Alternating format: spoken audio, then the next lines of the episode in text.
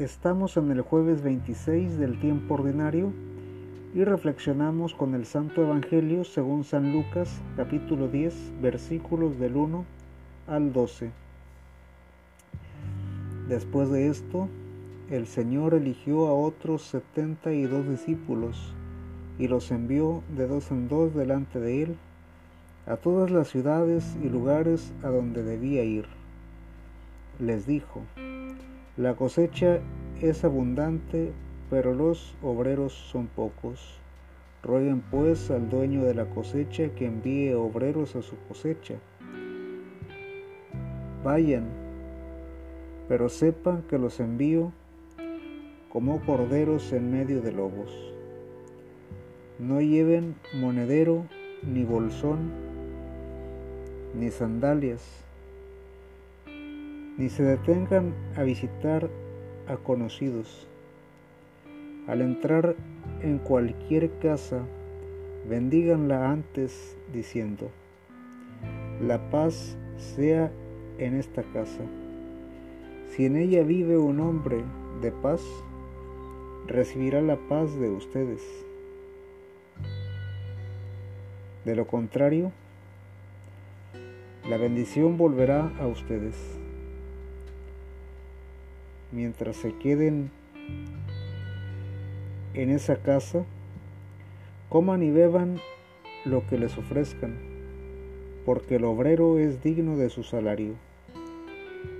No vayan de casa en casa cuando entren en una ciudad y sean bien recibidos, coman lo que les sirvan, sanen a los enfermos y digan a su gente, el reino de Dios ha venido a ustedes.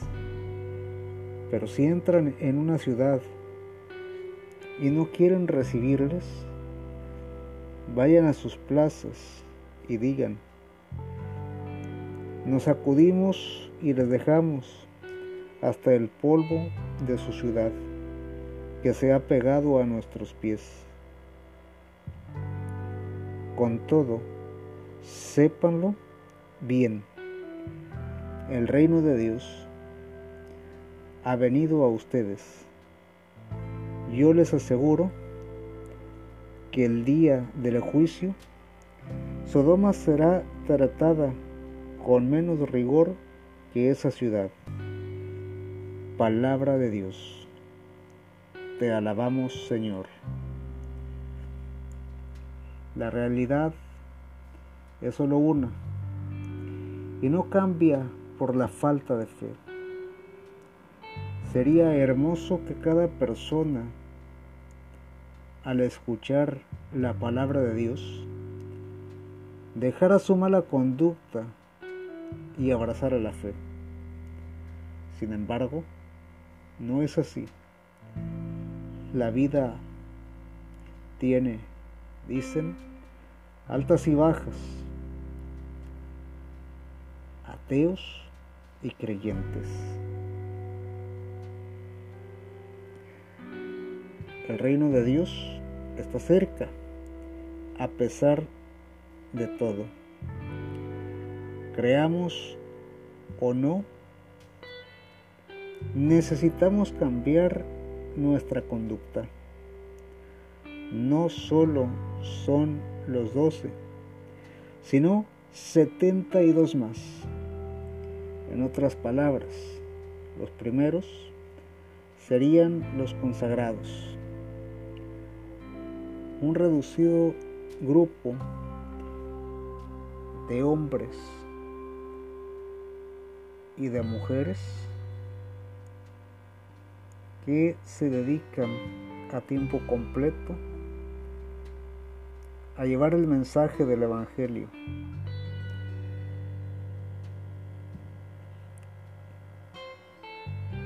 Los otros, los 72, serían entonces el pueblo de Dios, que somos todos los bautizados. En verdad, todos estamos llamados a llevar el mensaje de salvación. Hagámoslo pues confiados en el Señor.